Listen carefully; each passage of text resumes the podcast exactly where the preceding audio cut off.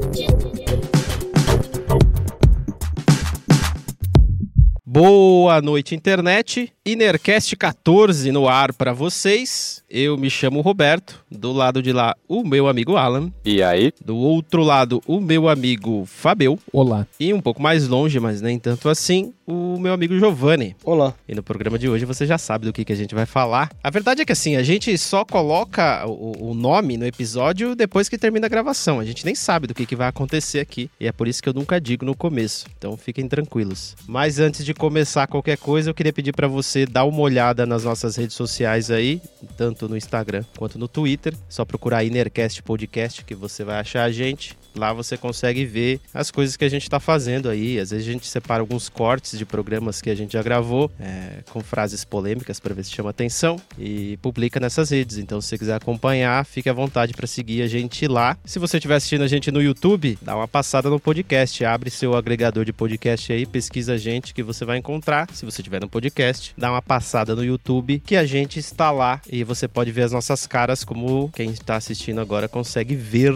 E é basicamente isso. Uh, um disclaimer que eu sempre faço aqui, que a gente faz. Tudo que a gente fala aqui é, são experiências pessoais, não necessariamente condiz com a realidade, até porque a gente é meio loucão. Então não se preocupem e pedimos desculpas se ofendemos alguém ou venhamos a ofender ainda neste episódio que está fantástico porque é um tema que nos é muito nos apetece. Que a gente fica muito à vontade, é, a gente fica muito à vontade de poder falar sobre isso, até porque nós somos consumidores natos. Então hoje você sabe que a gente vai falar de, de cachaça, de cana, de mé, de pinga, de serva, de breja, de birinite e de birita. Cara, eu achei bastante sinônimo, não achei não? Ficou bonito, parabéns, cara. Ficou bom. Achei bastante sinônimo, mas eu quero ver se vocês têm mais aí porque eu acho que deve ter muito mais do que isso daí. A gente vai falar é, de álcool, a gente vai falar de etanol. É, segundo uma pesquisa de um instituto britânico é, de 2018, o álcool é a droga mais consumida no mundo, velho, de todas e tem droga pra cacete pra consumir, malandro. E, inclusive, até uma dúvida. Eu não, não, Eu olhei a pesquisa e eu não reparei se eles colocaram, incluíram remédio, né? Tipo analgésico. Mas enfim, pra diversão, o etanol é o mais consumido no mundo. O etanol, ele existe aí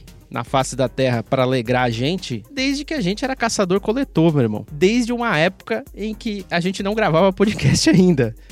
muito antes disso. Existem dois tipos de bebida. A gente vai discorrer um pouco mais sobre a história daqui a pouco, mas assim, é importante você saber também que existem dois tipos de bebidas alcoólicas, fermentadas e destiladas. As fermentadas foram as primeiras que a gente é, começou a consumir, até porque pelo que eu vi, pela história que eu li aqui, é, eram frutas meio que estragando, que a galera começou a comer e, porra, nossa, cara, você notou que você tá mais relax depois que você comeu aquela frutinha que tava no chão? Pô, é real, pode crer, gostei pra caramba, cara, vamos continuar fazendo isso daí. E aí, de repente, eu acho que os caras começaram a juntar as frutas para deixar estragar, né? E fazer a fermentação e poder consumir aquele líquido ou aquela, aquela popa maravilhosa que deixava todo mundo relax. E, bom, sei lá, cara, tem cerveja, tem tudo quanto é tipo de bebida aí. Eu, particularmente, prefiro cerveja. Eu não sei o que os meus amigos aí preferem. Na verdade, eu até sei, mas eu quero que eles respondam. Eu, prefiro, eu prefiro cerveja porque eu consigo beber mais, porque o teor alcoólico é menor. Gosto do seu jeito de pensar. É, aí eu gosto de ficar bebendo. Porque se eu começar tomando uísque, já acabou comigo, cara. Em, em duas doses, eu vou pro mato e acabou. Mas tudo depende, isso varia de pessoa para pessoa. Falei errado porque eu quis. Depende, sei lá, das enzimas do fígado do cara, se eles conseguem absorver o o etanol, o álcool ou não. E é isso aí, galera. Me diz aí o que, que vocês querem, o que, que vocês gostam de beber. É, eu gosto muito de tomar cerveja, cara. Eu gosto muito de tomar cerveja. E hoje eu tô mais propenso a tomar cervejas puro malte. Então, é que nem o Roberto falou, cara. Eu gosto de pegar. Eu não, eu não gosto de beber nada. Eu não gosto de tomar nada se eu tiver que acordar cedo no dia seguinte. Eu gosto sempre de beber num dia que eu posso dormir mais tranquilo, acordar com mais calma no dia seguinte. Porque eu não gosto de pegar assim, ah, vou tomar uma, só uma latinha, cara. Eu acho um terror isso. Ah, vou tomar só uma latinha pra dar aquela relaxada não dá, cara. Eu tenho que tomar mais que uma latina. Não que eu fico bêbado do loucão, mas eu gosto de, de beber assim, né? Um, é socialmente, mas eu gosto de apreciar, tomar cerveja e conversar. Eu gosto de fazer uma reunião tomando a cerveja. Também gosto de tomar um whisky. É, geralmente eu tomo mais é, o Red Label, que é mais comum aí para você encontrar. Jack Daniels, o Fábio não gosta, mas eu gosto. Mas eu gosto mais Red Label. E às vezes, às vezes, eu também, pra comer alguma coisa, eu aprecio uma cachaçinha aí, mas aquelas bem suaves. né? Não é grapa também, é gostoso, né? Então é, eu, fico sempre nessa. Ah, assim, o vinho, o vinho, por que, que eu não gosto sempre de tomar vinho? Porque o vinho me dá muito sono. Eu tomo vinho assim, uma taça assim, pô, fico relax, é bom pra caramba, só que me dá muito sono, fico muito sonado. Então a bebida que eu sempre, alcoólica que eu sempre mais consumo, que eu gosto de comprar direto, é a cerveja mesmo. Eu gosto de tomar uma cervejinha, comprar, acho bonito eu comprar, né, aquelas cervejas artesanais, às vezes aquele, aquele fardinho de cerveja ali, né? Ai, nossa, que beleza, o final de semana tá garantido, né? Pelo menos no sábado. Grapa é um, uma espécie de aguardente de, de uva, é isso? Isso, é isso mesmo. É isso aí.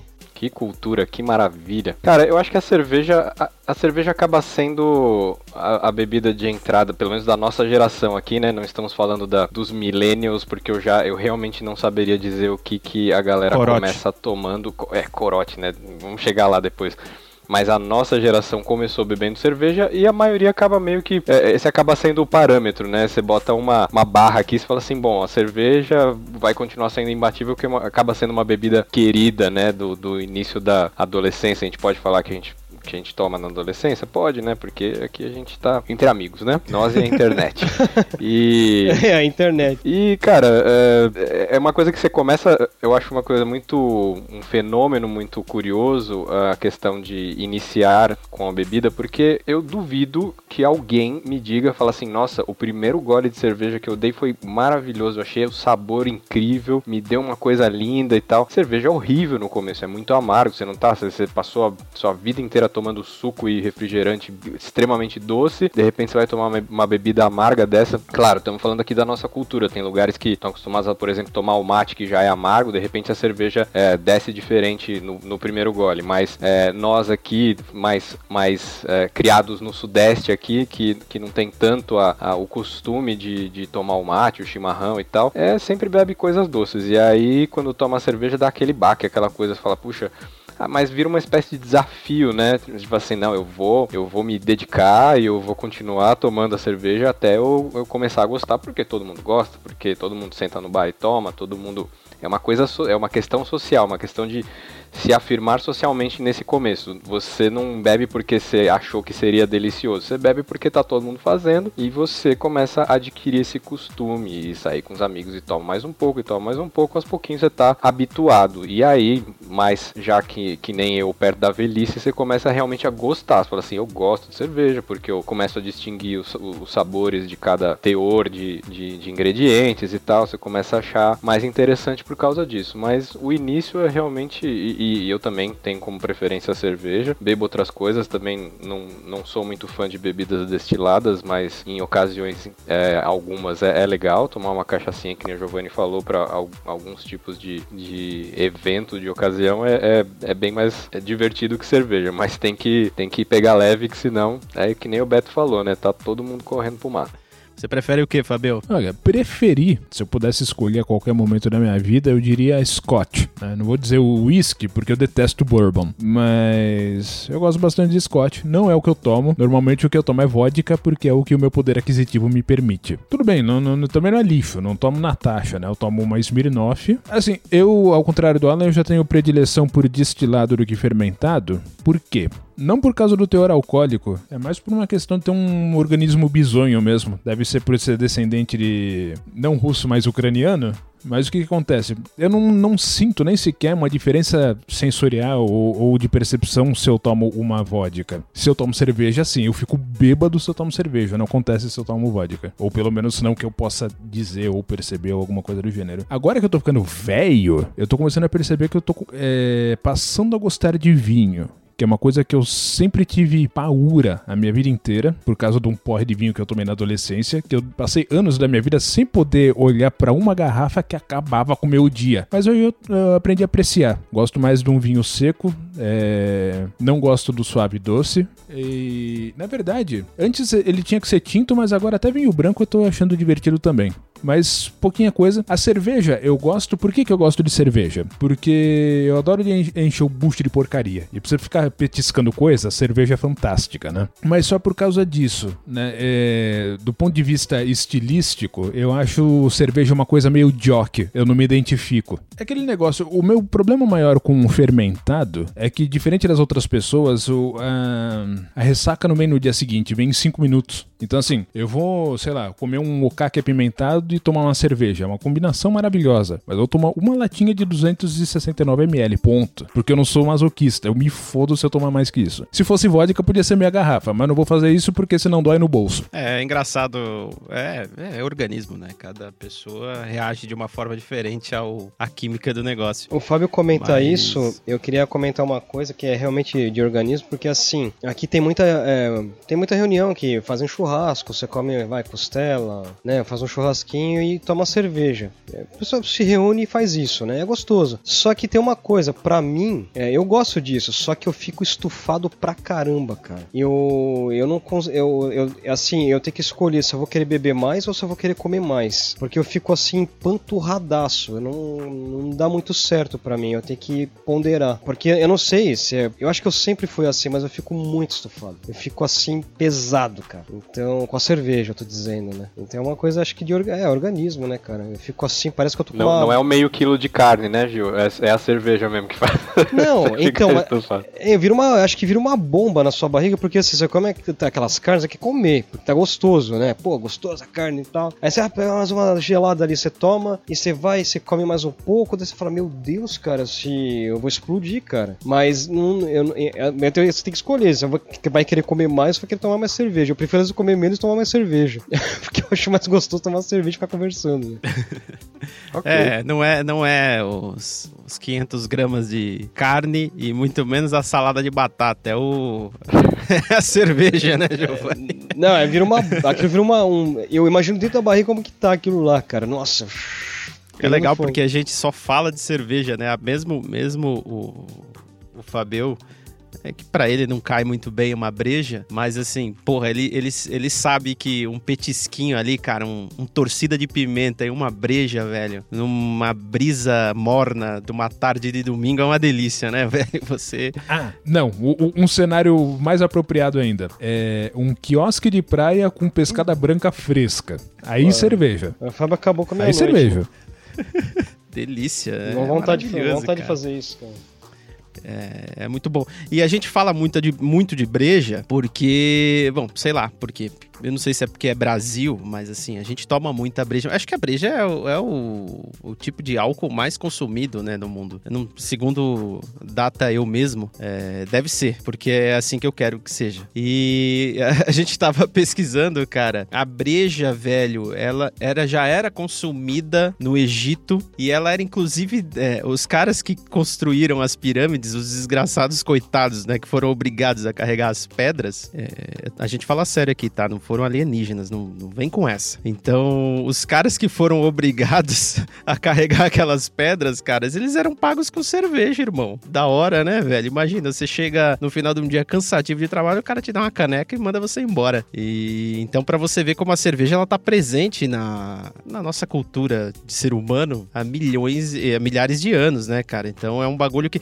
Em contrapartida, eu também, eh, na pesquisa que eu, que eu, tava, eu assisti, eu vou até deixar o link para vocês, a gente vai colocar alguns links na na descrição. É, e nesse vídeo especificamente ele faz esse paralelo, porque enquanto no Egito o pessoal consumia cerveja, por questões de solo e de poder plantar lá o, o que podia plantar para poder fabricar a cerveja, na Grécia era mais vinho. Eles consumiam mais vinho. Inclusive, assim, tem uma parada que isso, isso inclusive eu já vi em outros lugares, que assim, os caras consumiam bebidas alcoólicas porque a qualidade da água era uma bosta. É, nessas pequenas metrópoles, né, que tinham, é, muita gente junto, convivendo, sem um mínimo de higiene, né, cara? Tipo, o cara não devia tomar banho tudo, não tinha nem não tinha banheiro, né? O cara fazia cocô na porta de casa, né? Então. Que beleza, hein? É, é, com certeza. Inclusive era um sinal de higiene você fazer na porta de casa, porque quem era porco fazia dentro.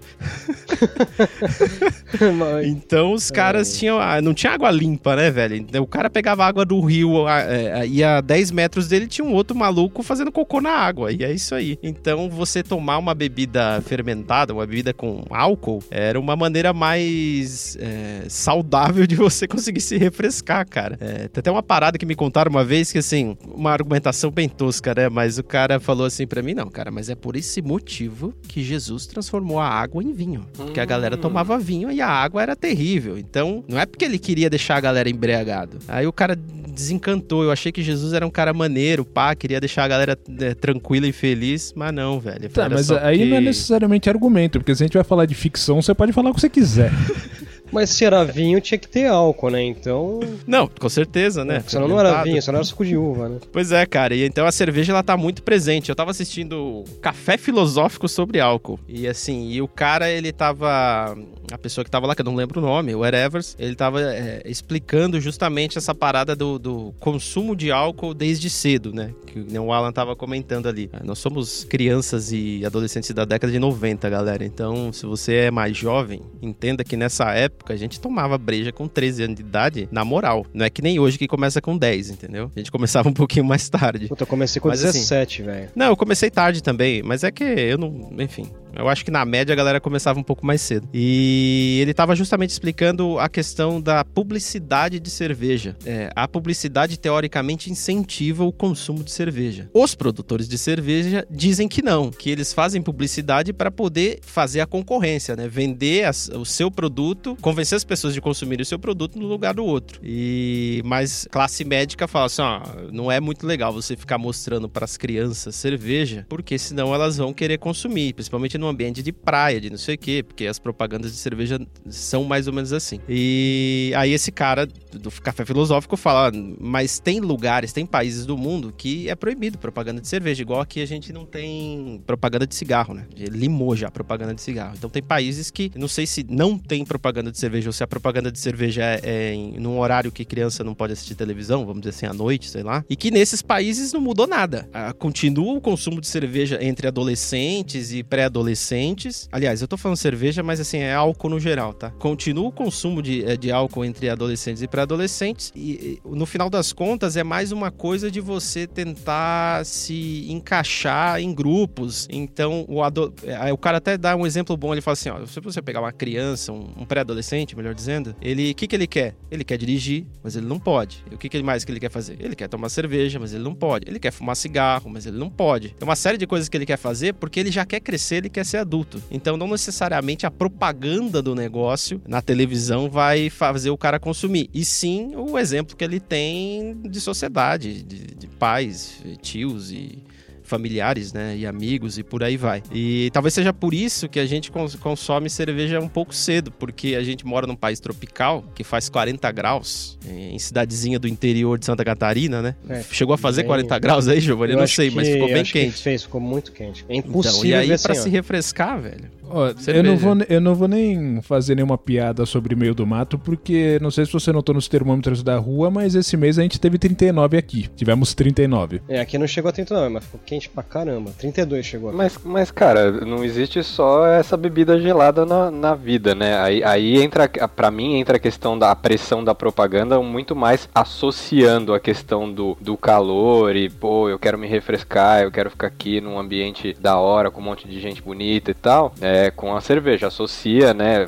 Essa associação é, é muito presente na nossa cabeça desde, desde o começo. E a gente aqui, nós éramos muito impactados por propagandas tanto de cerveja quanto de cigarro. As propagandas de cigarro eram, eram as mais legais do, do planeta, assim, né? E até pensando nessa pressão, meio que pressão social que você tem de- e, e cultural, de você, pô, eu preciso, eu preciso ser adulto, eu preciso beber e tal. O Fábio falou do primeiro porre dele aí de, De vinho. de vinho. Não foi o primeiro, não. E- Foi um porre de vinho. Aliás, o- um, um porre. Olha aí, cara, desculpa.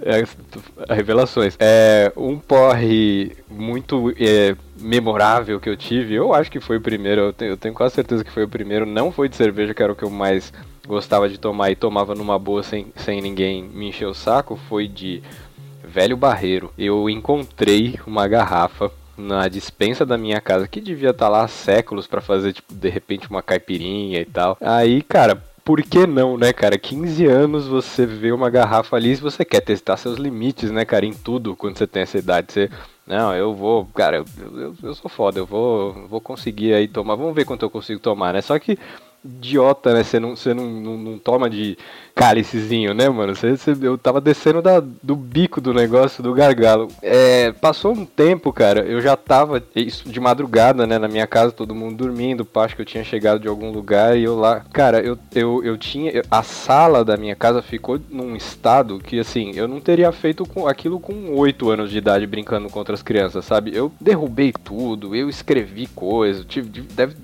devo ter tido altos insights, assim, cara, sobre a vida e pai. Nossa, mano, cara, eu tô, no, tô num estado de consciência tão, tão maluco que eu preciso registrar isso aqui. Tinha coisa escrita, tinha o som. Eu, eu liguei o som, achando que, né, ninguém ia acordar. É, cara, no dia seguinte eu não sabia como eu tinha como eu tinha chegado na minha cama, que tava assim, uma boa parte dela vomitada, né? Você você acorda com aquele com aquele naquele estado você fala meu Deus, o que, o que será que aconteceu? Eu não lembrava nem o que tinha acontecido, olha, bicho. Eu me lembro, eu me lembro de você vomitar dormindo e deitado, ó, de barriga pra cima é. e John Bonham, dois. Pois só pra é. você ter ideia. É a morte. é a morte. Exato. Então, cara, eu tava de lado assim e tava tudo zoado e tal. É, acho que eu tive algum instinto é, de sobrevivência que me impediu de me afogar nessa, nessa própria desgraça. E, cara, quando eu fui encarar minha família, foi a situação mais absurda da vida, né? Porque, porque eu não sabia dizer o que tinha acontecido. Eu só lembrava,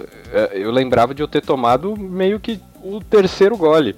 Depois disso eu não lembrava de absolutamente mais nada. Eu nunca mais tive um porre na minha vida em que eu não lembrasse do que eu fiz. Esse foi o primeiro e último, porque é, foi uma coisa tão absurda que, assim como o Fábio ficou com a versão total de vinho, eu fiquei com uma versão e tenho até hoje. Ainda bem que eu tenho, ainda bem que eu tenho a versão a velho barreiro, porque eu realmente sei que hoje é uma bebida muito ruim. Então foi uma boa versão de se pegar, né? Vamos dizer que é, depois eu aprendi a ter um gosto um pouquinho mais apurado para cachaças e aguardentes afins. Muito bem. Eu não sei qual foi meu primeiro porre, mas eu sei qual foi a primeira vez que eu fiquei bêbado. E eu tinha seis anos de idade. Caramba, Fábio. É, o Só sangue isso... eslavo, né? Não, mas veja, isso não é culpa de ninguém. E não, não foi é, negligência de ninguém e nem nada do gênero. É que é o seguinte: você é uma criança curiosa, você não sabe de nada. É claro, se, se fosse uma cerveja, alguma coisa assim, alguém teria me avisado. Não toma porque faz mal, porque é ruim, porque, enfim, é o do demônio. Agora, você vê um inocente frasco de complexo B. É levedura de cerveja. Só que aquilo é só um complexo B. Ele é feito para você tomar um bagulhinho daquele no dia. Só que ele tem aquele gostinho de cerveja, porque ele é, é levedura de cerveja. Aí você é um molequinho, aí você põe um, aí você engole, aí você põe outro,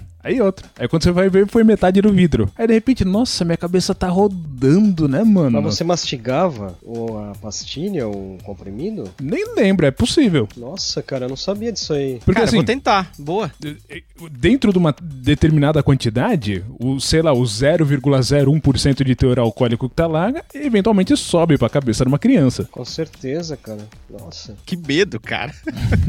Esse foi um porre que deu medo, cara. Tem muitas histórias de porre, mas essa foi a primeira que eu escutei que eu fiquei com medo, cara. Bem, não foi um porre, eu só fiquei bêbado só. Eu lembro que eu, eu já presenciei o porre do Fábio e do Roberto. O do Alan não lembro, assim, porre do Alan, que o Alan teve porre. Ah, mas depois da, do, do litro de velho barreiro, tudo mudou, né? Eu Agora... aprendi, é, aprendi a me comportar, cara. Agora sim, ficar de porra é uma coisa medonha, assim. Eu evito com todas as forças, porque é uma coisa assim que eu não acho nada agradável, assim, é um pesadelo. Porque eu, eu fui num casamento uma vez, foi até. Faz o quê? Faz uns dois anos, três, dois anos. E eu cheguei nesse casamento, era, tinha bebida rodo lá, né? É, aí, beleza, daí chegaram, me ofereceram um uísque. Falei, putz, show de bola, vou começar tomando um, né, uma dosezinha aqui, deu boa, né? Tomei uma dosezinha, aí me, ah, quer tomar só mais uma? falei, olha, por que não, né? Tá começando o casamento, né? Toma mais uma dose aí, tá show de bola. Cara, daí começou. Aí não sei o que aconteceu, que os garçons tava super prestativo aquele dia e começaram a me trazer chopp, mas chopp de, assim, acabava minha taça, vinha mais chopp. Eu fiquei assim no estado, sei lá, cara, eu não sei como que eu dormi, eu sei que eu acordei, tive que comer ovo, é horrível, cara, eu, é horrível, nossa, eu fiquei muito ruim, cara. Fiquei assim, uma dor de cabeça infernal. Parece que você tem realmente um gosto que fala um gosto de guarda-chuva, né? Nossa, cara, eu. Cabo de guarda-chuva. Cabo de guarda-chuva medonho, assim, né? Eu, eu evito assim com todas as forças ficar de porra, porque é horrível. Eu quero saber quem foi a pessoa que conseguiu fazer essa, essa correlação de, do gosto que fica na boca do, depois de um porre e do cabo de guarda-chuva. É, Será que o cara algum é dia. Estranho, né? Fora de um porre, deu uma lambida num cabo de guarda-chuva? Hum, assim, parece aquele dia que eu fiquei de porre. É, um meio maluco Boa essas pergunta. correlações, né, cara? Mas é verdade, o pessoal fala isso mesmo, fala que é gosto de cabo de guarda-chuva. Eu tive vários porres ao longo da minha vida, então eu nem sei qual contar aqui. Mas teve um que eu tava lembrando enquanto o Alan falava do velho Barreira, porque eu tenho isso aí, Alan, com 51. E aí pode parecer igual, mas não é. Velho Barreira não é igual a 51. É bem mais refinado. é Sim, sim. cara. E aí, velho, o que que aconteceu? O que que aconteceu? Não, o que que a gente tava fazendo? A gente tava na rua. Era tipo. Alguém, os pais de alguém viajou e aí o cara fez tipo uma festinha em casa. Um churra... O cara ia fazer um churrasco em casa.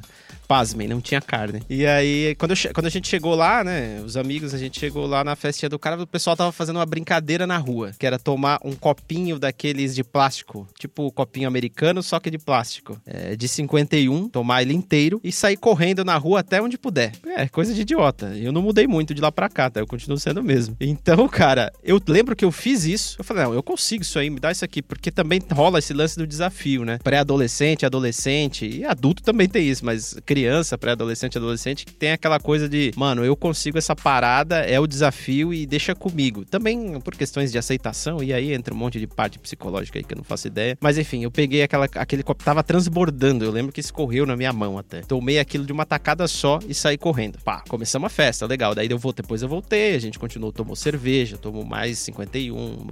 Cara, chegou um dado momento que chegou a hora de ir embora, que devia ser 20 minutos depois.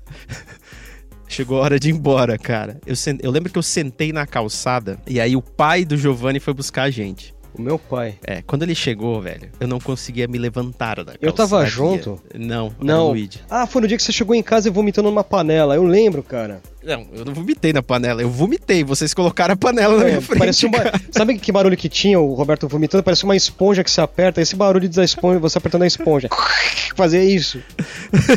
Eu lembro disso aí. Que cara. imagem maravilhosa, cara. E assim, eu lembro que eu morri, cara. Eu não conseguia fazer nada. E aí. Meu irmão tava junto. Tava, tava É. junto. E aí eu acabei dormindo lá na sua casa porque eu fiquei. eh, Eu, eu apaguei, assim, apaguei de vez. Eu lembro que eu sen- quando eu sentei na calçada tava tudo bem. Um dado momento, eu o meu corpo desligou. Eu acho que por questão de segurança ele desliga pra você não se matar, né? Caramba. E, é, e aí, se, cara, se não tivesse ninguém comigo, eu tava dormindo naquela calçada até hoje, cara. Porque vocês que me salvaram. E aí teve uma outra ocasião muito interessante também que eu tomei um pouco. Ah, porque depois disso eu também não gosto de. Eu não quero nem olhar pra 51, cara. Nem, nem propaganda na televisão de 51 eu aguento ver. E aí, depois de um bom tempo, eu tive um outro porre de tequila, velho. Tequila é outro bagulho nervoso, né, cara? Ah, eu, Fábio aí. Ah, toma uma, vai. Aí tem o bagulhinho do limão. é, mas eu. Aí né? põe o salzinho. A aí, cerimônia. É, a cerimônia. Aí acima, vamos, caralho, não sei o quê. E aí você toma, eu tomei cinco mais as cervejas, porque você não toma essa porcaria e fica quieto. Você toma isso enquanto você toma as cervejas. É chopp, que nem o Giovanni tava falando aí. E, cara, a mesma história. A mesma história, é, a mesma história. Eu peguei, a gente tava num barzinho, e aí eu fui no banheiro. Cara, aí eu usei o banheiro, aí eu sentei assim no cantinho do banheiro pra dar uma descansada. Coisa de pessoa que tá completamente fora de controle, né? Eu fiquei de cócoras no cantinho, do, no banheiro, cantinho do de um banheiro, bar. Nossa, velho. E eu não levantei mais, cara.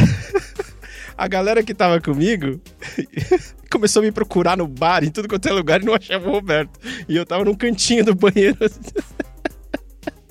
Aí eles me acharam, e aí, quem disse que eu consegui levantar? Não consegui. Aí me carregaram, e eu devia estar pesando 800 quilos, cara, porque quatro caras me carregaram até a calçada, e me levou pra calçada. Aí, mais uma vez, o Luigi me salvando, né, cara? Aí o Luigi pegou o carro lá e tal. E aí eu lembro que me colocaram no carro, colocaram o cinto de segurança em mim. E aí o Luigi só perguntou: Cara, você tá muito mal, você quer ir pro hospital? E aí, cara, foi a primeira vez que eu percebi que eu realmente tava mal, cara. E eu concordei com ele. Eu não falei, eu só levantei o polegar mais ou menos. Você que tá aí no YouTube tá vendo o jeito que eu consegui levantar meu polegar. E aí ele me levou pro hospital, cara. E aí chegamos no hospital, ele chegou, bateu na emergência do hospital lá, e ele já. Eu lembro que eu tava escutando tudo, mas eu não conseguia reagir nem falar nada. E isso Caramba, acontece, cara. né? É, é, tem, tem muita gente que relata isso. Puta, eu, eu escuto tudo, eu sei o que tá acontecendo ao meu redor, mas eu não consigo reagir porque o corpo tá desligado. E aí eu lembro que ele saiu do carro gritando: É bebida! É bebida!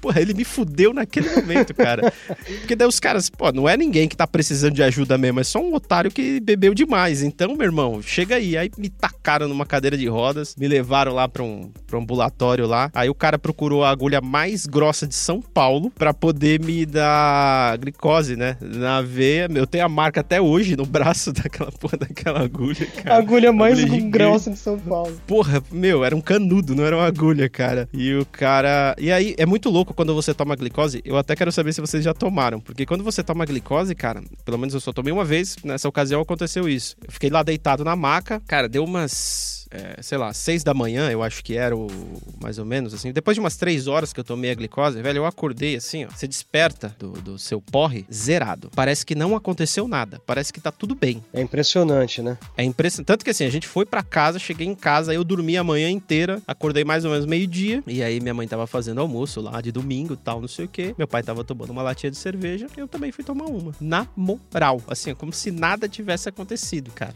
Mas por causa de três shots de tequila só? Foram cinco e as cervejas. É, as cervejas, Ah, e né? as cervejas. Eu queria comentar uma É, mas coisa o porre, ô, ô Dio, só, só um Fala, parênteses aí. É é, ele tá falando que acordou zerado justamente porque o- é, esse estado é, de embriaguez tão forte acontece porque o álcool, pra processar todo no seu organismo, ele chupa tudo que ele pode de, de glicose. Ele queima, né? Ele precisa de algum. É tipo um combustível mesmo. E aí, é, quando você devolve isso pro corpo, que é aquilo que tá faltando, que é aquilo que tá deixando naquele, você naquele estado, naquele porre, e enfim. A ressaca também deve ser essa uma parte desse, né? Daqui também minha fonte de pesquisa eu mesmo, mas a ressaca deve ser essa falta desse, desse- desses nutrientes que, o- que o corpo tá passando que, que faz você se sentir dessa forma. Então, você devolvendo para pro corpo aquilo que o, o álcool levou embora, é bem provável que você fique bom rápido. E um parênteses sobre tequila. Eu tenho foi uma quase uma é, experiência extrasensorial porque eu tomei uma vez um porre de tequila e foi e eu acordei tão bem, eu não tive nenhuma ressaca. Foi uma coisa incrível. Foi por aí também, uns, sei lá, 4, 5 shots, mais alguma coisa lá. Acho que não. não a, a- questão foi essa, não teve mais alguma coisa, foi só tequila. E acordei bem, cara. Foi, foi o melhor porre da vida, assim, porque eu acordei e falei assim, meu Deus, acho que eu vou fazer isso sempre. A próxima vez que eu tomei tequila, obviamente isso não aconteceu. Fiquei muito mal no dia seguinte, mas foi um momento mágico. Meu Deus, eu vou fazer isso sempre, né? Eu queria, com- eu, que- eu queria comentar uma coisa, que o, o primeiro porre que eu lembro que eu tive foi num casamento também.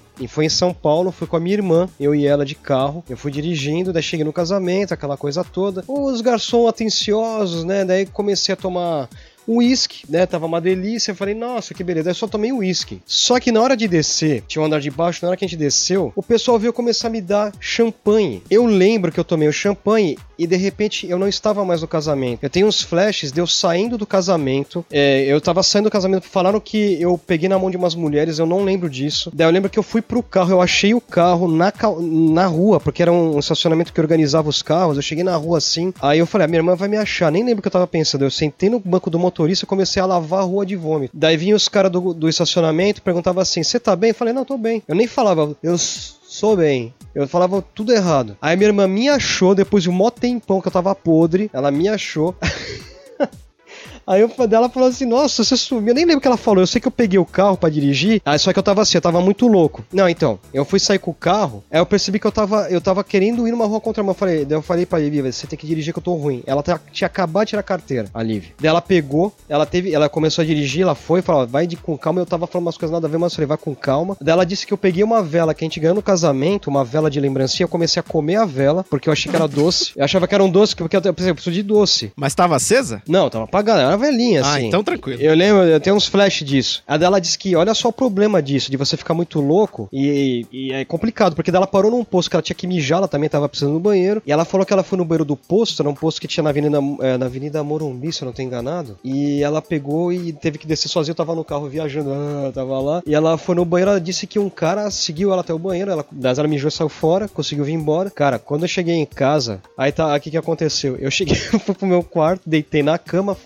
virando, assim, eu tava, não conseguia falar, eu queria falar, mas eu não conseguia. Daí chegou meu pai, o meu irmão, aí meu pai, em vez de me ajudar, começa a rir da minha cara, mas rir de chorar. Aí minha mãe chega, é, fica zoando com ele e tal. Minha mãe chegou com os engove depois, ela teve que ir na farmácia comprar engove, epocler, é, chegou com outro negócio lá, cara, mas eu acordei com uma ressaca no dia seguinte, e no dia seguinte eu descobri que eu tinha trocado de paletó. Eu trouxe pra casa um paletó de um cara com o celular dele, que aqueles celulares na época era aqueles de abrir de flip, né? Cara, olha as coisas que você faz quando você fica assim. E eu fiquei com um porre assim, animalesco. E é, e é só em casamento, porque eu acabei, eu acabei perdendo conta de mim mesmo, né? Fui tomando e é isso. Eu achei que a cera fosse fazer passar o seu, seu sua bebedeira, mas infelizmente. eu ia não, perguntar agora. não se provou. com gosto de parafina na boca. Nem, cara, eu nem lembro, eu fiquei medonho, eu fiquei horrível. É, eu só queria comentar uma coisa sobre o Vero Barreiro, né? Porque assim, é, eu, eu, eu, o Vero Barreiro eu não acho ele ruim, mas uma coisa que fica muito gostoso, que eu gosto de tomar, quando o pessoal faz uma caipirinha de Vero Barreiro bem feita. Isso eu acho gostoso, cara. Tem que ser a caipirinha, meu, fica uma delícia, pelo menos assim eu, tenho gosto. aqui em casa pra isso. É, o, o Giovanni já contou duas arapucas, né? Desse esquema de casamento. E eu concordo. O casamento é foda por causa do seguinte, pelo menos no meu caso, eu odeio casamento. Não tem um lugar no mundo que eu quero estar menos do que casamento dos outros. Só que você chega lá, você pensa assim, eu preciso Tem fazer seu. alguma coisa pra tirar minha cabeça daqui porque isso é o inferno. E dependendo do casamento, você vai num casamento bacana, que nem foi de pessoas que eu não vou mencionar, porque como eu acabei de falar que eu não gosto de casamento, eu não quero me comprometer.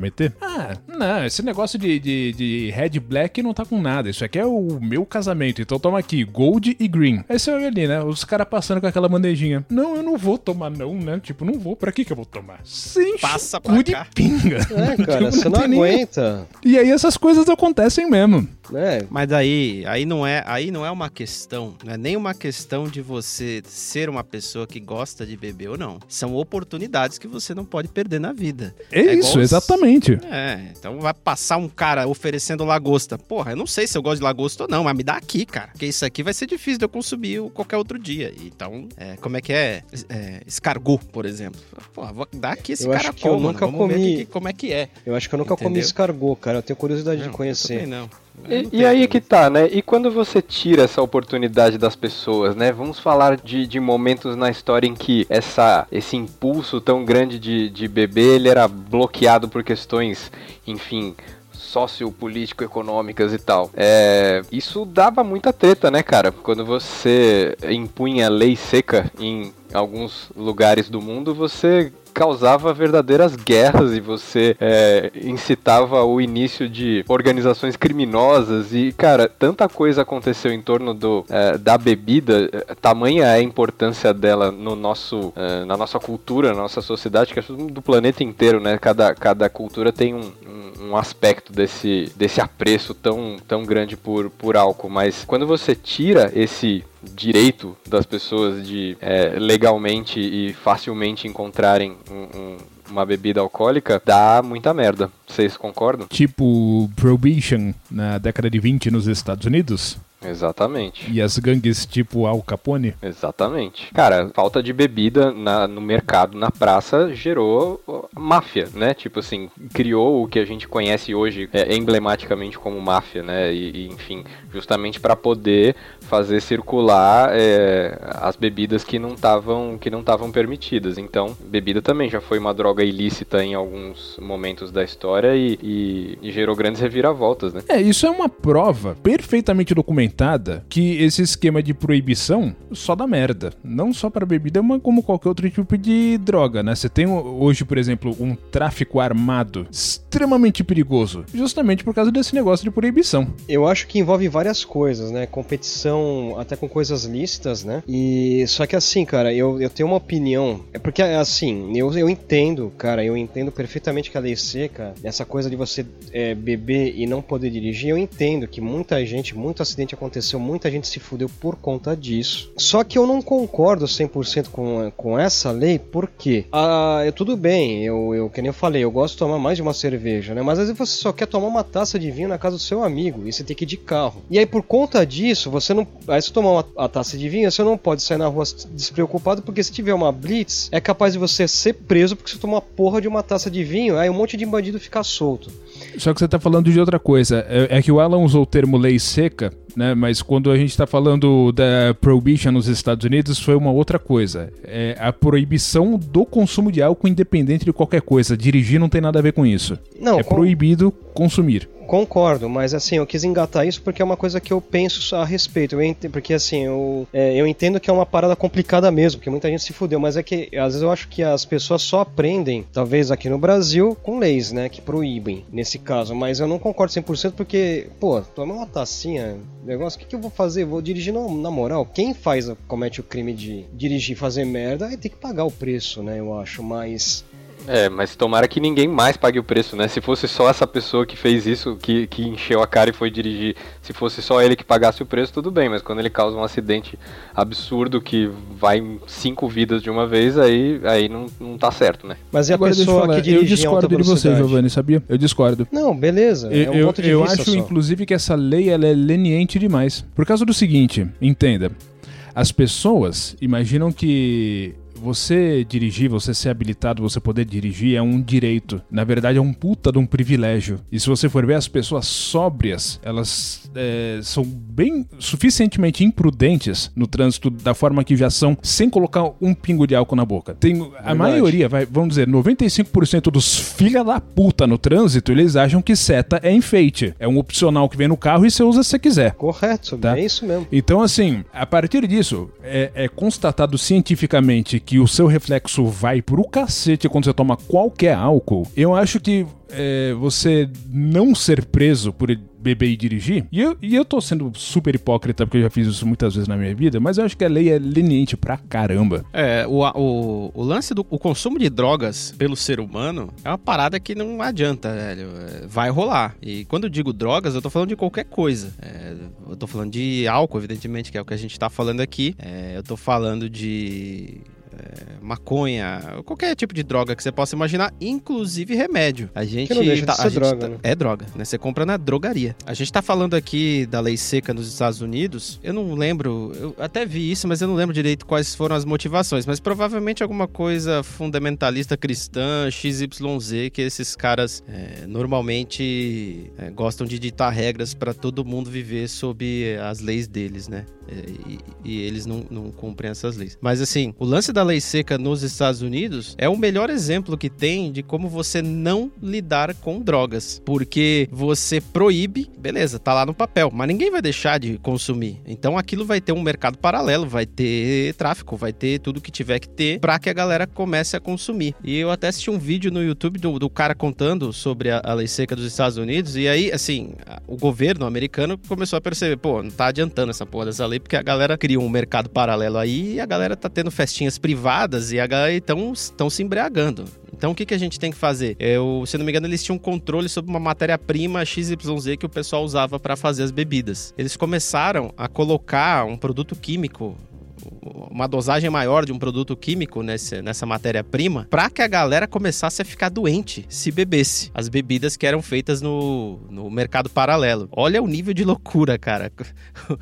o estado de um país agindo contra seu próprio povo, mano, matando a galera na, na, na surdina. E eles chegaram a fazer isso duas vezes. Eles fizeram uma, aumentaram uma vez, aí viram que não adiantaram nada, a galera tava ficando doente, mas tá todo mundo bebendo. E depois eles aumentaram de novo, e aí rolou pressão. É, não sei como que foi o desfecho da história, eu sei que acabou removendo a lei seca, porque, meu, é a pior forma de você lidar com drogas é você é, proibi-las, né? Mas, Agora, Roberto, com- Eu, eu não vejo a loucura que você tá mencionando, porque o Estado agir contra o povo é basicamente a história da humanidade, em qualquer lugar, em qualquer ponto, em, a qualquer momento. E sim, é, mas isso que você tá falando é interessante, porque a cultura do moonshine existe até hoje nos Estados Unidos por causa da prohibition, né? Do pessoal que, que faz a sua própria birita em casa. E normalmente não tem regulamentação, não tem filtragem, e o pessoal se intoxica de ficar cego tomando isso. E eu tenho uma pergunta, porque assim, ao invés de proibir, proibir tanto, por que não conscientizar mais, né? é, em, em vários aspectos,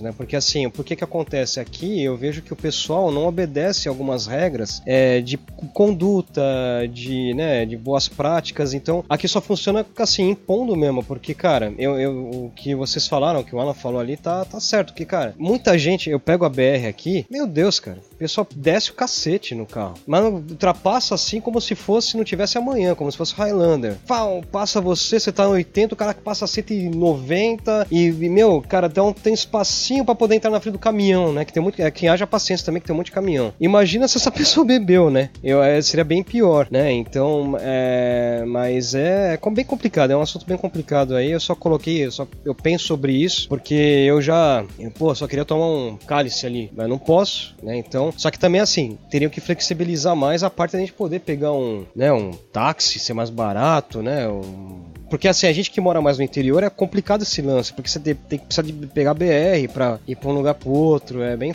bem, bem complicadinho. Ah, mas você pode tomar o seu cálice, depois só você, sei lá, ir a cavalo de repente. Acho que pode ser um acidente. Charrete, né? Pode ter uns acidentes, uma charrete, pode ser um acidente mais de boa, assim, você cai em câmera lenta, assim, ô, aí você vai pro, pro, pro acostamento ali da. Só andei de cavalo quando era pequeno, cara. Aqui eu mal vejo cavalo. Mas toma o seu cálice, Didi, é só não, só não dirigir depois, cara. É, assim, a gente, eu tô. Inclusive, é um recado aqui pra você que tá escutando e tá assistindo a gente no, no YouTube. Cara, se você beber qualquer merda, não dirige. É, não dirijo. Tá, pode me xingar, eu já fiz isso. Eu não, não, não tô dizendo que eu sou o bonitão aqui que, que cumpre as leis. Não, eu já fiz isso várias vezes. Fiz merda, não devia ter feito isso. Mas assim, cara, se você for beber, é só você não dirigir. Ah, porra, não tem como, eu preciso ir de carro até lá, velho. Aí você vai ter que dar um jeito, cara. Você vai ter que procurar uma carona, alguém que não vai beber. Por que que eu tô dizendo isso? Pra que que você bebe? É pra dar um relax, é pra relaxar o corpo, é porque você tá querendo, meu, é, de repente desestressar. Velho, isso te deixa desatento. E acabou, não tem o que fazer. Na hora que você vai dirigir, você precisa de atenção, cara. Um, um carro pode ser uma arma na mão de qualquer pessoa. É, e é isso aí que o Alan acabou de falar. De repente, é, se o cara se fudesse sozinho, tava legal. Ainda assim não seria bom, mas beleza. O problema é que o cara passa numa calçada e atropela uma família que tá passeando, velho. É, tem gente que vai- corajosa, né? E aí você fala, pô, e aí, o que, que vai fazer? Ah, não, mas ele só tava tomando uma biritinha ali. É que ele ia tomar uma lata e tomou 25. E a gente sabe que a gente, pô, a gente acabou de contar a história de porre aqui. É difícil você tomar um cálice de vinho. É muito difícil. Só se for uma tacinha bem pequena. É, uma tacinha bem grande. Mas é muito difícil. Você acaba se envolvendo na conversa. E aí vem o garçom, muito generoso, troca teu copo, traz um copo geladinho. E aí você, to- aí, você meu? comeu uma marula que tem álcool dentro, né? Quer dizer, uma, um chocolate com, sei lá, tem ali um Licor? licorzinho. Cara, isso bater num bafômetro e você ser preso, pagar uma multa por isso, pô, se você virar um criminoso por isso, eu acho errado. Tinha que ter uma ponderação. Porque por que, que tiraram esse, esse limite, né? Então, assim, é severo, eu concordo com vocês, vocês não estão errados. Porque assim, é complicado, porque tem muita gente que não consegue pegar, tomar duas latinhas e dirigir, não vai conseguir. Tem gente que não consegue, tem gente que consegue. Mas é, tem, cadê essa. Tinha uma ponderação, tiraram, cortaram. Não, agora comeu o negócio, passou uma bit, você vai preso. Se o Zé, se o Zé Droguinha lá matou alguém, cara, é capaz de você ser preso primeiro. Então, assim, tá um negócio desequilibrado. Tem vários problemas, né? Então. Eu tenho, eu tenho uma notícia triste pra você, Giovanni. Eu vi não faz muito tempo um lance de que é, os caras estavam colocando um bafômetro no carro Que nem encosta na você boca. assoprar e se bater qualquer miligrama de álcool lá, o carro, Carro não não liga. liga. É, ah, mas eu chamo alguém pra soprar. Não, vai ter uma câmera de identificação facial pra saber se é você mesmo que tá assoprando. E aí, meu irmão, não tem essa. Tem um bafômetro que eles fizeram agora que ele só chega perto da janela, ele nem encosta na sua boca. Se tiver álcool no carro, já era. Como assim álcool no carro? É, Ah, você diz bebidas é, se abertas? ti- não, é, se tiver álcool no ar, assim, ele já identifica, né? Sei lá, deve ser. Bom, Mas eu não tô dizendo que você beber e dirigir é o certo, não é isso. Eu botei pra, é, outro ponto que eu quis botar aí, né? O problema é o seguinte, Giovanni, é, você falando de chocolate com licor, que seja, você descobre é, o quão embaixo é o problema assim que você pega uma moto e sai andando numa cidade, tipo São Paulo. Você vê que 90% da frota perfeitamente sóbria é absolutamente incapaz de guiar corretamente um veículo. Então, qualquer coisa, não importa o quão irrisória, já é um problema. Não, sim, com Pois certeza. é, cara. Complicado mesmo. Bom, se beber, não dirija. É, fica o recado aí, galera. Beba, seja feliz. É importante consumir drogas, eh, seja ela um analgésico, seja. Eu ia falar uma pedra de crack, mas fica muito pesado. Nossa, né? não. seja uma cervejinha na esquina. É, assim, muito cara. melhor, é não- muito melhor tá de carona mesmo. É muito melhor, 100%. É, só não opere um Você veículo, cara, quando você tiver sob o efeito do- da droga. Mas é. Porra, interessante, cara, porque vocês pensam que por um acaso.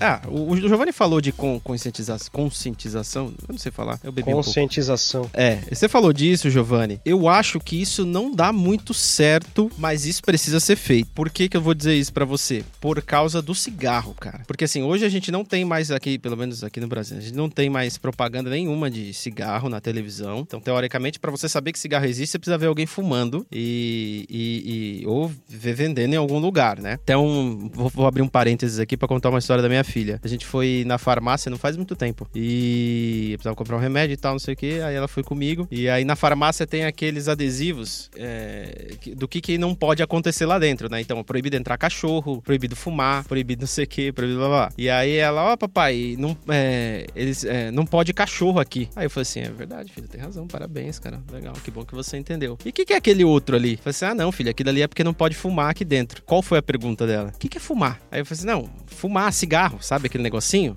Não sei. O que, que é cigarro? Não sabia, cara. E aí, só que criança, criança, né, velho? Você quer tentar explicar para ela poder entender, cinco minutos depois ela fala: Ah, olha aquela caixinha cor-de-rosa, que bonita. E passou, entendeu? Mas enfim, esse é um parêntese. E é interessante esse parêntese porque para você ver que não existe esse contato, você não vê. É, não é só as propagandas que não tem, né? Você não vê, por exemplo, falando da nossa realidade. Né? Você não vê na novela ninguém fumando. Em filme é difícil você ver a galera fumando. É bem difícil. É... Às vezes tem, mas é... é... normalmente é filme iraniano. Mas enfim, é... é, difícil. É, então, é difícil você ver o cigarro, ter esse contato com o cigarro. Mas mesmo assim, tem muita gente que fuma, cara. Atrás da porcaria do cigarro tem lá a foto de um uma perna amputada, falando que cigarro pode causar amputamento de membros. E mesmo assim, tem uma galera fumando. Então, é difícil difícil você conseguir chegar pro cara e falar assim, não, ó, por favor, não, não, se você beber, não vai dirigir não, cara beleza? Vou confiar em você, hein? Ó, não vou fazer nada se você beber, tá? E dirigir.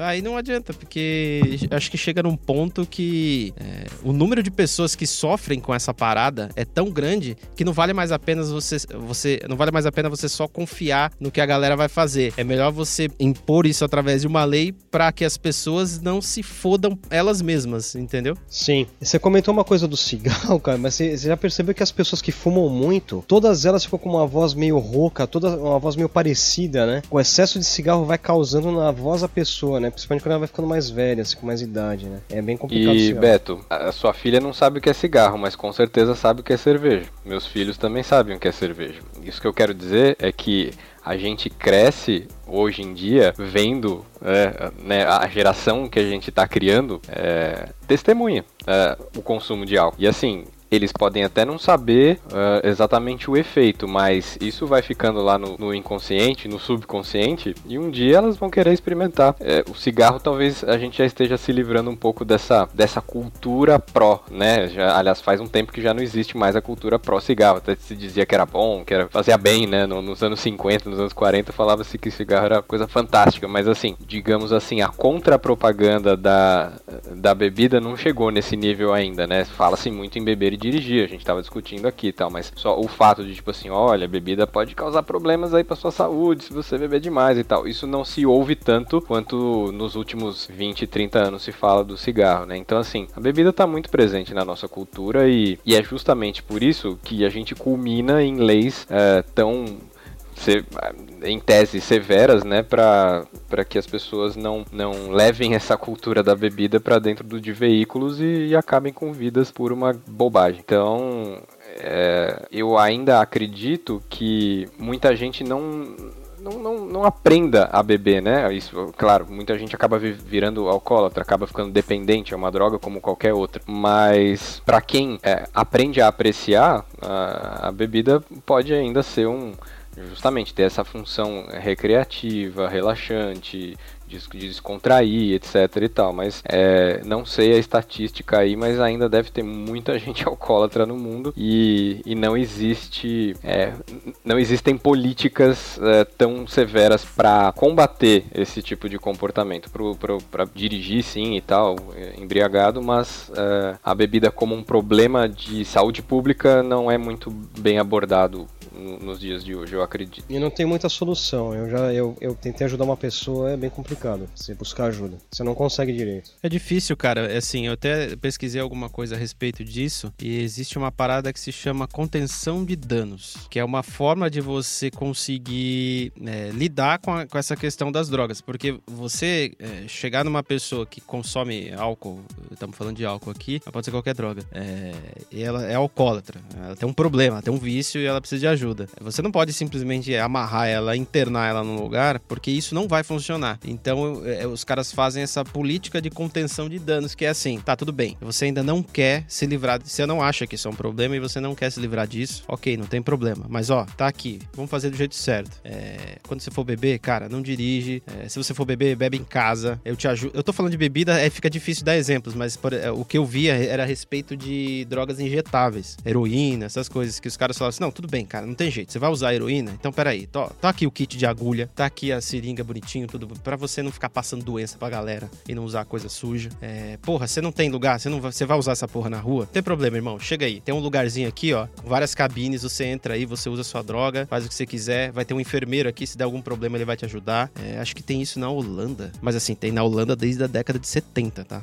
Só para vocês saberem, não é hoje. Então, assim, porque os caras realmente adotaram uma política de, de, de contenção de danos, não era de proibição, que nem os Estados Unidos fez com relação à lei seca, enfim, e nem de oba-oba, vamos dizer assim, é uma coisa, e nem de oba-oba não, e nem de deixar pra lá. Eles é, trataram o assunto como um problema de saúde mesmo, que é o que eu acho que deve ser feito, pelo menos assim, parece que é muito mais promissor do que você simplesmente proibir todas as drogas. O que a gente faz aqui hoje, no Brasil, existe uma glamorização foda no consumo de, de álcool, né? De cerveja, principalmente. O que o Alan falou é bem verdade mesmo. Minha filha não sabe o que é cigarro. Mas eu já tava na sala um belo dia, assim, de bobeira no celular, e ela pegou, ela apareceu com uma latinha, porque ela, tá, ela consegue abrir a geladeira. Ela falou assim: ah, toma, papai, uma latinha para você. Agora pega o suco lá para mim. Então, assim, existe. É, é, eu até tive que mudar a prateleira um pouquinho mais para cima. e então, assim, é, é, existe uma. Eu, eu me incluo nisso, né? Evidentemente, existe uma glamorização de você, porra, ah, vou tomar uma cerveja, deixa eu pegar uma IPA, deixa eu escolher não sei o que, agora que a gente tem opções diversas de cerveja, né? Ou qualquer um vinho mesmo. Ah, deixa eu tomar um vinho porque é bonito, porque é legal. Assim como o cigarro foi um dia. Um dia foi bonito fumar o Alan acabou de falar aí, né? Houve uma época que se falava que fazia bem fumar. Olha que bagulho maluco, né? Mas tudo bem. E a gente vive essa glamorização de, de álcool no Brasil. É, só que assim, é, é uma droga como qualquer outra, que causa danos como qualquer outra. E em contrapartida, todas as outras drogas, cara, elas são totalmente criminalizadas num, num ponto assim de que, meu, você, você não pode falar no assunto. Né? Maconha é realmente é, é um dos. dos, dos do, é o melhor exemplo, melhor dizendo, porque você você tem Marcha da Maconha, você tem esse monte de coisas aí. Planet Ramp uma vez foi preso, é uma banda, você que é milênio, você não conhece Planet Ramp, mas é uma banda da década de 90 que falava que é, é, eles falam, as letras das músicas elas eram pautadas pelo uso de maconha. Então houve um, dado momento que os caras foram presos por apologia a, a drogas ilícitas, né? Que no caso era maconha. Então assim é, é uma hipocrisia desgraçada, mas tudo bem, né? tem hipocrisia em tudo quanto é lugar, né, cara? Não é só na bebida que a gente tem que se preocupar, né? Não é só com álcool, mas assim é muito louco você falar que, puta, é, pro, é, vamos. Maconha tá proibido, beleza? Não pode porque faz muito mal. Mas, ó, se você quiser cara aí de corote, fica à vontade, que no posto de gasolina tá vendendo e tá tudo bem, né? E aí que se dane a população e se vira com isso. Evidentemente que isso tem todo um lance corporativista, de mercado, de muita empresa grande no ramo que ganha muito dinheiro com isso e que é assim vai continuar sendo, né? E, então eu vejo que o que, que a gente poderia poderia fazer? Cara, libera geral, não tem como. É, é, deixa as pessoas produzirem suas drogas, vai lá e regulamenta para falar assim: ó, você quer produzir, você quer plantar sua maconha? Mano, ó, você tem que fazer desse jeito aqui, porque se você fizer do outro jeito, as pessoas podem começar a morrer. Então, faz desse jeito aqui. Você pode vender, você pode se tornar um produtor ou XYZ. É, tem um caso, acho que da Califórnia, não foi? Que liberaram lá e os caras estão fazendo bilhões de dólares de, de impostos por ano lá com venda de maconha. A, a, a, o Estado começou a capitalizar em cima de um negócio e, e deixou a galera. É, é, usou de outra política para deixar a galera usar à vontade. Evidentemente, Mas não pode, tem Roberto. que seguir as regras. Mas não pode. Imagina, se o governo do Brasil libera usar geral, acaba a guerra civil no Rio de Janeiro. Como se. É impossível uma coisa dessa. Não pode, é incabível. É, mas acaba mesmo. Porque no final das contas, cara, um traficante é só um, é só um empresário, cara. Mas daí não pode dirigir também, né? Usou drogas, não pode dirigir. Não, nenhuma. É, qualquer coisa que altere suas percepções e sentidos aí, não, não, pô, você não tem condição de dirigir. Eles vão ter que é, oferecer vários serviços de caronas. Então, legalizar, né? Essa é a palavra final, eu acho que de, de Legalize já. Falando. Isso, isso mesmo. É, cara, eu tenho uma opinião, eu quero dar uma opinião sobre isso pra gente fechar. Porque assim, cara, porra. Você conhece tanta gente que usa, por exemplo, a maconha. Você conhece, não adianta. Vai ter alguém que você conhece. Pô, tá, eu fumo, eu preciso. Então, por que que não comercializa essa porra de uma vez, cara? Não, assim, não. É, com parâmetros adequados ao consumo, sei lá, que nem fazem com cigarro. Porque falam tanto que o cigarro faz mal, beleza, faz mal. Mas estão lá fazendo, o governo permite que faça, né? Então, assim, então beleza. Então, só que é que acontece, é isso aí que vai acontecer, vai, vai gerar outros conflitos, na verdade. Porque eu acho que a maconha também, ela compete diretamente com calmantes tarja preta e mexe com a parte da medicina. É, é, são, é, é vários, é, são vários fatores aí, então é bem foda. É isso aí, pessoal. A gente, o recado que fica é o seguinte, cara, se você beber, não dirija, é, para que você possa ter ótimas histórias para contar depois de quem te ajudou a se livrar do porre e para você no outro dia curtir só uma dor de cabeça e um gosto de parafina ou cabo de guarda-chuva na boca, dependendo do teu caso, é, e não tenha que lidar com, de repente, a morte de pessoas inocentes porque você estava muito louco e não devia ter pego o carro. E é isso aí, vamos ficando por aqui e vamos indo para as dicas culturais de hoje. Você vai gostar das nossas indicações que a gente está vendo aqui na hora, ninguém se preparou para isso, fica tranquilo porque é assim que é mais legal. Ô, meu amigo Alan, você quer começar? Pois não, mas é claro. Eu, eu juro que eu procurei uh, alguma alguma série ou filme interessante sobre é, enfim, consumo de álcool, bebida, alguma coisa sobre, sei lá, vinho, sommeliers, produção de cerveja, não encontrei. Já assisti documentário, acho que no Discovery, sobre é, uma, uma brewery lá, né, uma, uma fabriquinha de cerveja artesanal é, nos Estados Unidos, que eles sempre sim é, tinham um desafio de é, criar um tipo customizado de cerveja ali a partir de ingredientes bizarros. Não me lembro o nome dessa série, é muito interessante. A gente pode magicamente deixar ali também depois no nos, uh, nas referências ali que a gente vai colocar os sites, mas eu queria deixar uma dica de, de série gastronômica, cara, porque é uma coisa que é, veio despertando meu interesse nos últimos anos e bem simples, é um programa no Netflix chamado The Chef Show, do diretor John Favreau, que é um famoso diretor aí de filmes hollywoodianos, que com a ajuda do do chefe que ajudou ele, que treinou ele a é, é, preparar, enfim, a, a, se comportar como um chefe quando ele fez o filme Chef, é, há uns anos atrás. E o Chef Show é meio que o, os bastidores da, da relação deles, né, de um cineasta e um chefe, como é que eles é, aprendem juntos ali, um com a, com a arte do outro a, a desenvolver a sua própria e tal. E são sempre coisas interessantes porque você meio que se coloca no, no lugar daquele diretor de cinema ali que, em princípio, não manjava de comida, não manjava de, é,